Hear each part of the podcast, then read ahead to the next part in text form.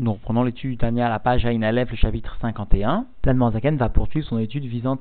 à expliquer la nécessité de réaliser des bonnes actions et ainsi cela illustrera le Lachon du Yenuka que nous avions déjà précédemment expliqué au cours du chapitre 35.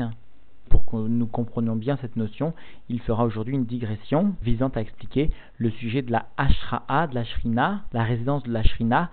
au niveau des mourines de chaque monde, au niveau de ce qu'on appelle le Kodesh Kodashim de chaque monde, c'est-à-dire des mondes du système de Shashlut comme du petit monde constitue l'homme. Et même plus que cela, la expliquera finalement, à partir de la compréhension de la relation de l'âme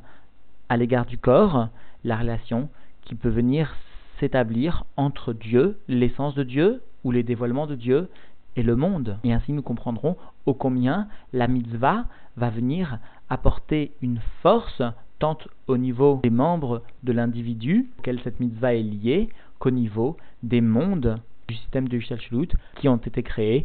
pour que le juif accomplisse la mitzvah. Nous reprenons donc l'étude dans les mots à la page Aïna Aleph, le chapitre 51. Veine, l'Etosefet Biur, la Yinuka del El, et ainsi voici pour venir ajouter une explication au langage du Yenuka que nous avions cité au cours du chapitre 35 et qui soulignait l'importance pour que la shrina réside sur le juif, et eh bien que ce juif fasse attention à ne pas manquer d'huile, c'est-à-dire sous-entendu des bonnes actions. Il nous faut comprendre un peu plus parfaitement en quoi les mitzvot vont être associés à l'huile, c'est-à-dire vont permettre finalement au corps de se consumer, de voir la lumière de la shrina résider. Alors pour cela, tout d'abord, il est nécessaire d'expliquer certaines notions. Trila, la Ashrat, Ashrina, Shaita Shora, Bebet Koche Kodashim. Il est nécessaire d'expliquer tout d'abord, afin de comprendre un peu plus, sous-entendu, un tant soit peu le sujet donc de la résidence de la Shrina telle qu'elle s'opérait telle qu'elle venait s'exécuter, se réaliser dans le Bet Koche Kodashim, c'est-à-dire dans la partie la plus sainte du Bet Amigdash, dont nous pouvons rappeler qu'il existait à ce propos particulièrement des halachot précises liées justement à cette sainteté très particulière du Kodesh à Kodashim. Parce que justement là-bas, il y avait la Ashra'at Ashrina, la résidence de l'Ashrina. Vechen Kolmakom Ashra'at Ashrina Mainano et aussi tout endroit où il est fait mention de la résidence de l'Ashrina. Quel est son sujet? Allo malé kevodo, n'est-ce pas que finalement Dieu remplit toute la terre de son honneur, velet atarpano miné, et le Zohar nous enseigne bien qu'il n'existe aucun endroit qui soit libre de la présence de Dieu. Et donc que signifie cette ashrat ashrina? Ce dévoilement de la présence divine. Alors d'une façon générale, bien sûr, nous allons expliquer que la méthode de Dieu se trouvait partout dans le monde, mais elle se trouve voilée, comme le nom de monde l'indique. Et la Ashra'at Ashrina viendra finalement témoigner d'un dévoilement de la divinité. Ar Aïnian Kedirtiv, et pour nous permettre donc de comprendre cette notion, cependant, le sujet et conforme à ce qui est écrit dans le Nar, ou Mebesari et Eloka, de ma chair je verrai Eloka la divinité, c'est-à-dire d'une façon très générale de la relation qui est établie entre mon âme et mon corps, je vais voir avec un langage donc araméen, je vais percevoir concrètement avec la définition qui est liée à la vision, qui est pratiquement parfaite, Eloka, la relation qui vient définir la divinité avec le monde. Et donc il me reste à bien comprendre comment mon âme s'investit dans mon corps pour bien comprendre comment Dieu vient s'investir dans les mondes et comment donc finalement ces mondes viendront tirer leur vitalité. Shekmosh Neshamata Adam de la même façon que l'âme de l'homme, Imemalea Kol Ramach Evare Agouf, vient emplir l'ensemble des 248 membres du corps, mais Rocho Raglav, depuis la tête jusqu'aux pieds. Il n'est pas de membre donc qui ne voit pas la lumière d'un Neshama briller. Ve'afalpiken, et malgré cela, Ikar Mashkena Ve'ashraata, malgré cela, précise le rabbi, le principal de la demeure profonde, c'est cela le terme de Mashkena, alors que le terme de Ashra'a vient définir le fait que la réside d'une façon superficielle, et donc le principal dévoilement tant profond du type Mishkan, tant superficiel du, type Ashra'a de l'âme, Ibemocho se trouve donc dans le Mohar, dans le cerveau,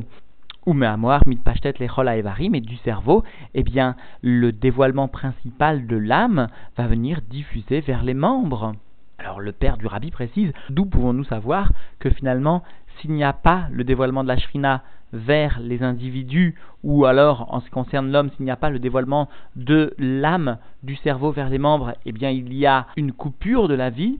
eh bien cela nous l'apprenons de l'Agmara, de la halacha elle-même, telle qu'elle est tirée là-bas, puisque n'est-il pas mentionné, psychréché, veloyamut, si l'on vient à couper la tête, eh bien l'être, la bria, la créature, ne vient-elle pas à mourir? La créature vient à mourir parce qu'il n'y a plus l'influence de la tête qui est donnée aux membres. Alors nous comprendrons de ce, par cet exemple que lorsque la shrina eh bien, reste dans les niveaux supérieurs, c'est-à-dire reste cantonnée à la malchut d'Atzilut et qu'elle ne vient pas descendre par l'accomplissement de la Torah et des mitzvot aux individus, eh bien les individus se trouvent alors sans vie à proprement parler, du même type que psychréché, véloyamut, est-ce qu'on va couper la tête et la créature ne viendra pas à mourir? Comprenons que, en ce qui concerne la shrina, l'endroit où elle se dévoile d'une façon générale, eh bien, la malroute de Hatzilut, qui constitue d'une façon générale le shoresh des Neshamot, la source même des âmes, d'où elles prennent finalement leur vitalité, comme son nom l'indique. Continuons donc l'exposé à propos du corps de l'homme. Le rabbi vient souligner cette notion très importante que la lumière qui émane de l'âme vers les membres d'une façon très générale peut être associée à un or. Il s'agit d'une lumière vitale, indispensable pour les membres, qui d'un certain point de vue est maquif, c'est pourquoi elle est associée à un or et donne la vie à ce membre. Vécol est vert, et reprend la Zaken, Vécol est vert et chaque membre, Mekabel Mimena, reçoit sous-entendu de cette neshama, de cette âme, de l'endroit où elle se dévoile, chayut, la vie, vekoar, arahulo, les filles masgo ou tronato, et la force qui lui convient selon sa composition et selon son caractère. Alors là encore, chacun doit comprendre, demande le rabbi, et souligne le rabbi ici, que la lumière qui descend de l'âme est bien particulière pour le membre, il s'agit d'une force particulière qui va permettre au membre d'exercer sa fonction, mais en aucun cas le membre reçoit une lumière qui est identique à celui d'un autre membre, comme si finalement, eh bien, descendait de l'eau dans chaque keli, et chaque keli qui aurait une couleur particulière viendrait donner à l'eau une couleur particulière, et eh bien les membres ne sont pas là de par leur fonction. Alors bien sûr, chacun va mm, voir une contradiction dans ce que nous venons de dire avec la ligne qui a précédé. Nous avons dit que le rabbi précisait qu'il y avait un or qui était identique pour tous les membres et qui donnait la vie à ces membres. Alors de ce point de vue, du point de vue du or, le or a une consonance de makif, chaque membre reçoit un or identique qui va lui donner un minimum de vie, et cette lumière est makif et générale, est identique à chaque membre, mais en ce qui concerne la fonction maintenant, la fonction particulière attribuée à chaque membre, eh bien, chaque membre recevra du mohar, du cerveau, une force très particulière et cette force ne va pas être induite par le membre, elle est déjà prédéterminée au niveau du mohar, et c'est le cerveau qui va donner la force de voir, et qui va donner cette force de voir à l'œil ou à la force d'entendre à l'oreille. Alors nous comprendrons que concrètement en ce qui concerne la mitzvah, eh bien la mitzvah lorsqu'elle est réalisée amène une fonction possible, amène la force de fonctionnement d'un membre particulier, parce que chaque mitzvah est liée à chaque membre. Chaque mitzvah a un membre qui lui est attitré, explique donc les mamarim. Et lorsque la mitzvah est accomplie, eh bien, le membre va trouver là une force de fonction qu'il ne possédait peut-être pas au préalable, avant l'accomplissement de la mitzvah, et qui par l'accomplissement de la mitzvah va maintenant retrouver une fonction qu'il ne possédait pas, simplement parce qu'il lui manquait la force pour cela. C'est-à-dire concrètement, le membre qui est privé de fonction pour une raison ou une autre, qui peut se matérialiser par une maladie ou que Dieu nous en préserve, un dysfonctionnement, eh bien ce membre trouvera sa fonction par l'accomplissement de la mitzvah auquel il est lié. Que la mitzvah va amener le hors de la fonction, la lumière qui est liée à la fonction, et peu à peu, le membre retrouvera sa fonction. Tel est ici l'enseignement d'Admorazaken, sur lequel donc insiste le rabbi. Et donc l'Admorazaken précise, Aïn l'irot, l'œil va recevoir finalement de l'âme la vitalité pour voir, Zaozen l'ishmoa, et l'oreille va recevoir de l'âme sa vitalité particulière qui va lui permettre d'entendre VAP, les daber, et la bouche va recevoir de l'âme sa faculté d'élocution, vargalim là alors, et les pieds pour avancer. Les pieds recevront de l'âme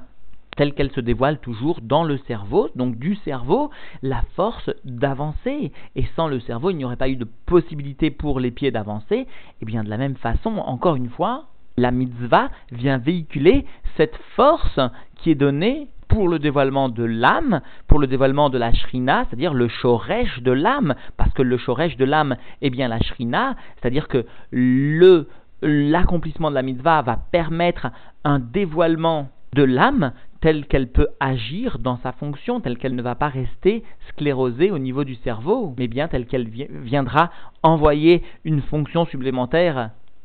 à l'ensemble des membres. Alors bien sûr, le rabbi fait remarquer ici que l'Admoazaken a pris soin de noter les membres qui sont concernés par le verset sur lequel toute l'étude du Tanya porte, à savoir Tikarov Elecha Davar Meod Picha, c'est pourquoi il est mentionné ici l'élocution, Bilvavecha, le cœur, est allusionné par l'audition et l'acuité visuelle, et là, Soto vient être illustré par les pieds qui témoignent de l'action la plus concrète. Là alors, marcher. Alors demande le père du rabbi pourquoi est-ce que l'Admoazaken, lorsqu'il a voulu allusionner le terme de bilva il a mentionné seulement l'audition et euh, l'acuité visuelle. Pourquoi n'a-t-il pas mentionné aussi l'odorat? Parce que, précise-t-il, et cela est intéressant, eh bien l'odorat est lié à l'ensemble de la Neshama, comme cela d'ailleurs figure dans le verset Vaipar Be'apav Neshmatraim, et Dieu a insufflé dans ses narines un souffle de vie, une Neshama de vie. Parce que l'odorat nous enseigne la halacha, eh bien ce qui permet à l'âme de tirer en profit sans que le corps lui-même n'en tire, conformément au, à, au klal, les Davar, Neshama Neenit, quelle est la chose dont l'âme peut profiter, mimez-nous, de lui, de cette chose-là, vélo agouf, zéaréar, et le corps ne profite pas, il s'agit donc de l'odorat. Comprenons bien qu'ici, l'audition et l'acuité visuelle viennent allusionner le cœur, parce que c'est eux finalement, l'audition, ce que l'homme voit et ce que l'homme entend, qui vont influer sur le cœur. Donc dans la mot, kenire berouche, bémoire, margish, kol anifal, beramar, evarim, vechol, akorot, otam, comme cela est palpable de façon sous-entendue concrète, en ce qui concerne le cerveau, eh bien, il ressent tout ce qui se produit au niveau des 248 membres et tous les événements que ces membres subissent. C'est-à-dire que si finalement, eh bien, il n'y avait pas eu une lumière très particulière à chaque membre, la lumière n'avait été que clalite, n'avait été que générale pour chaque membre, en aucun cas le cerveau aurait pu reconnaître quel était le membre qui souffre par rapport à un autre. Ainsi explique le rabbi, notamment. Ce n'est pas le membre qui vient donner finalement la possibilité à la force du cerveau de voir ou d'entendre, mais c'est la force du cerveau qui, vient donner aux membres cette fonction. Il y a donc, avant même que la force n'arrive à l'œil, une fonction qui est donnée à cette force, qui va être la possibilité de voir. Il y a donc aussi une différence entre cette lumière qui va descendre vers l'œil et la lumière qui va descendre vers l'oreille, avant même qu'elle n'arrive soit à l'œil, soit à l'oreille. Veine en shinouy kabbalata akochot va'achayut shebe aguf minaneshama mitzadatzma ou mauta shiye mauta ve'atzmuta mitraleket le ramach halakim shonim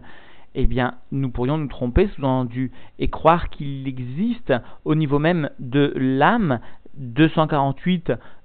parties différentes qui vont correspondre à 248 forces qui seront données ensuite aux membres. Alors pour cela, la vient préciser, attention, il n'existe pas de Kabbalah Takochot, une acceptation de force et de vitalité au niveau des membres du corps qui viendrait de la Neshama de par elle-même, de par son essence, de par sa nature,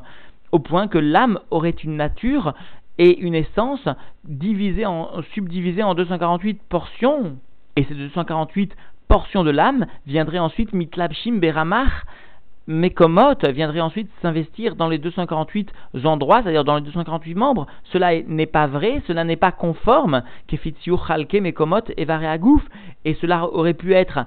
selon eh bien, le dessin des différents membres, des différents endroits des membres du corps, mais nous ne pouvons pas admettre cette théorie. Il n'y a pas au niveau de l'âme 248 forces prédéterminées, parce que l'âme est bien unifié complètement, de la même façon qu'il existe une ardoute pshuta au niveau de l'essence de Dieu qui est à l'origine de la shrina, il existe une ardoute, une unité particulière de l'essence de l'âme, de l'âme même au niveau de son dévoilement dans le cerveau, seulement après cette ardoute shuta, il existe en effet la naissance de subdivision, mais tout d'abord, il y a bien une présence d'une ardoute tant au niveau de l'âme, une ardoute shuta tant au niveau de l'âme, qu'au niveau donc de la shrina, de la présence divine, du dévoilement de l'essence de Dieu. Chez les physés, parce que si donc il n'y avait pas cette ardoute, mais il y avait 248 euh, euh, niveaux de l'âme directement, et eh bien Nimsa, Atzmuta ou Mauta, il se trouverait que l'essence, la nature même de l'âme,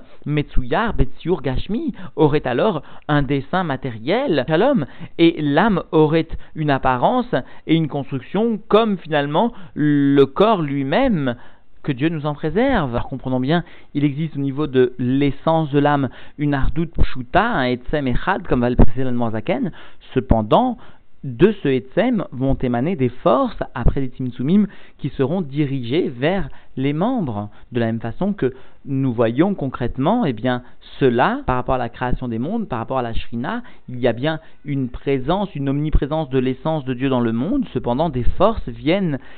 se diriger pour donner la possibilité à certaines créatures d'exister.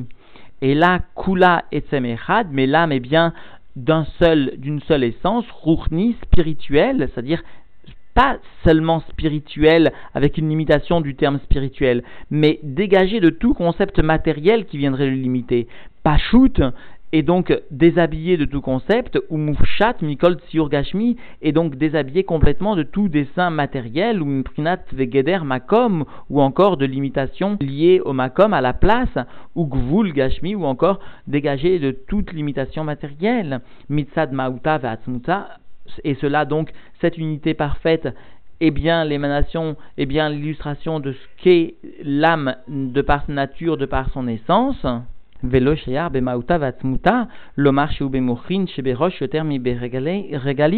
Il n'y a pas lieu de dire à propos donc de la nature de l'essence de l'âme qu'elle se trouve plus dans les mouchines, dans les chabats de la tête que dans les pieds. Mais achar shemauta vatzmuta ena makom ugvul gashmi, puisque l'essence même, la nature même de l'âme ne se trouve pas d'aucune façon dans un degré de makom, c'est-à-dire de place particulière, de gvul, de limitation matérielle. Seulement, il existe bien 613 forces et vitalité qui se trouvent être englobées dans cette essence. Rak Shetariag Mine Korod Vechayut Klulim Ba Bemauta. Seulement donc 613 types de force et de vitalité se trouvent être englobés dans la nature et dans l'essence de l'âme. Et notons au passage la formule utilisée par l'Anne Rak Tariag Mine Kohot. Nous verrons une explication de cela dans quelques instants. Donc seulement 613 types de force et de vitalité se trouvent être englobés dans l'âme, dans l'essence, la nature de l'âme. La Tset El Apoel, Ve'agilouy Me'aelem, afin de sortir concrètement et dans un niveau dévoilé à partir du voilement. Lorsque ces forces se trouvaient au sein de l'âme, potentiellement prêtes à se dévoiler, mais toutefois voilées encore au sein de la Neshama, et par le dévoilement qu'elles entraînent, eh bien, elles permettent la Chayot Ramar et Varin, elles permettent de faire vivre les 248 membres Veshasa Gidin chez Begouf, les 365 conduits, euh, artères, veines, et nerfs, etc. du corps, à l'idée de la Pshutan Benefesh Arionite, lorsque ces forces viendront s'investir, s'habiller dans l'âme vitale, Shieshla, Gamken, Ramar, Veshasa, Korot Vechayot Alalou, parce que l'âme vitale présente aussi eh bien, ces 248 et ces 365 forces et vitalités précitées. Alors, ici, le rabbi fait remarquer que lorsque l'Admorazaken vient noter que Rak Shetariag Mine Korot, seulement 613 types de forces, catégories Mine Korot, euh, catégorie de force se trouve être BLM dans, englobé dans l'essence de l'âme, eh bien, précise le rabbi, cette façon de s'exprimer de l'Anmoazaken semble contradictoire. Qu'est-ce que signifie Minekochot? Des types de force, comme si sous-entendu il y avait différents types, par exemple, de force de la vision pour chaque individu, comme s'il y avait une force de la vision du tzaddik, une force de la vision du rachat, le Haïn Tova ou le Haïn Ra'a. Alors bien sûr, chacun comprendra que le rachat ne va pas changer le statut euh, dans un premier temps, le statut Homer, la matière elle-même de l'œil, du Kéli lui-même. Le rachat qui, au départ, précise le rabbi, avait bien la même force de vision, le même kohar de Ria que le tzaddik, va peu à peu transformer ce koar qui vient de l'âme, de sa ria, de vision, au point sous-entendu de venir occulter, voiler le koar aria qui était le sien au départ, qui était celui d'un tzaddik, qui était conforme à la structure que l'aneshama voulait bien donner comme force à la ria. Encore une fois, cela ne s'oppose pas à la hardoute de l'âme, de la même façon que dans le monde, comprenons bien que le monde est bien le reflet, pourtant, même si cela n'est pas perceptible, de l'essence de Dieu, il y a bien dans le monde totalement l'essence de Dieu de façon absolue. Ça n'est pourtant pas perceptible. Pourtant, sans cette essence, il n'y aurait pas de possibilité de vie. Et bien de la même façon, l'essence de l'âme présente cette Ardout Pshuta qui est à l'image de Dieu, parce que le Shoresh de l'âme est bien la divinité. Il existe des forces qui seront distinctes qui vont venir de l'âme et qui vont donner à chaque Kéli le pouvoir de sa fonction. Le but de la mitzvah est justement de permettre à l'âme de donner la force particulière aux membres, c'est-à-dire le pouvoir de fonction aux membres. Tel est, explique donc la chassidoute, le but de la mitzvah. Et alors, le fait qu'il soit possible actuellement, au moins c'est ce que nous croyons voir et nous percevons, il, est possible que l'individu tire sa force d'autre part, c'est-à-dire que son corps va quand même fonctionner malgré l'absence d'accomplissement de la mitzvah, et eh bien cela est conforme à la galoute, à l'exil, mais dans un temps normal, le fonctionnement normal, sain, physiologique, si l'on ose s'exprimer ainsi, d'un membre est donné par la mitzvah qui vient conduire la force le pouvoir, la fonction aux membres. Alors maintenant, nous pouvons comprendre pourquoi certains grands kabbalistes et même certains des grands sages des générations précédentes avaient émis des ouvrages dans lesquels figuraient les actions, les mitzvot, les, les bonnes actions en l'occurrence à réaliser et qui permettaient à l'individu eh bien, de retrouver une santé parfois perdue. Ces livres, pour la plupart, de par la providence divine, ont disparu, ont été brûlés, ont été égarés, etc. Peut-être, comme l'explique le rabbi, parce que finalement, les individus pouvaient se détourner par cette utilisation de certains ouvrages, se détourner d'une certaine tmimout, d'une certaine pureté dans le service de Dieu, et se servaient ainsi de la couronne de Dieu pour à des fins personnelles, pour leurs propres besoins, en occultant toute notion de service de Dieu à proprement parler. Quoi qu'il en soit, nous retiendrons le Tochen que le Zaken veut quand même développer ici. Il existe une relation très étroite entre le fonctionnement du corps par rapport à l'âme et le fonctionnement du monde par rapport à l'essence de Dieu, parce que l'un et l'autre sont liés, c'est cela Mibesari et Eloka, et comme le soulignent les Rébéim à propos de ce chapitre, que donc ces notes sont retranscrites dans le Chitrik, eh bien, la mitzvah va véhiculer une force qui viendra donc permettre à l'individu de retrouver la fonction du membre ou de donner la fonction à un membre particulier. Et comprenons bien que si la mitzvah eh bien, à ce pouvoir en ce qui concerne l'individu, alors plus, au combien encore plus et plus, à plus forte raison, la mitzvah va modifier le monde, et ainsi nous comprenons pourquoi nos sages nous enseignent que lorsqu'un juif veut se venger de ses ennemis, qu'il augmente ses vertus par l'accomplissement de bonnes actions, qu'il rejoigne le bon chemin, et automatiquement le monde qui percevra alors et qui sera vivifié par l'ensemble de ces forces mises au service du monde par cet individu, eh bien ce monde s'annulera tout doucement, peu à peu, pour la bonne cause de cet individu qui a accompli de bonnes actions.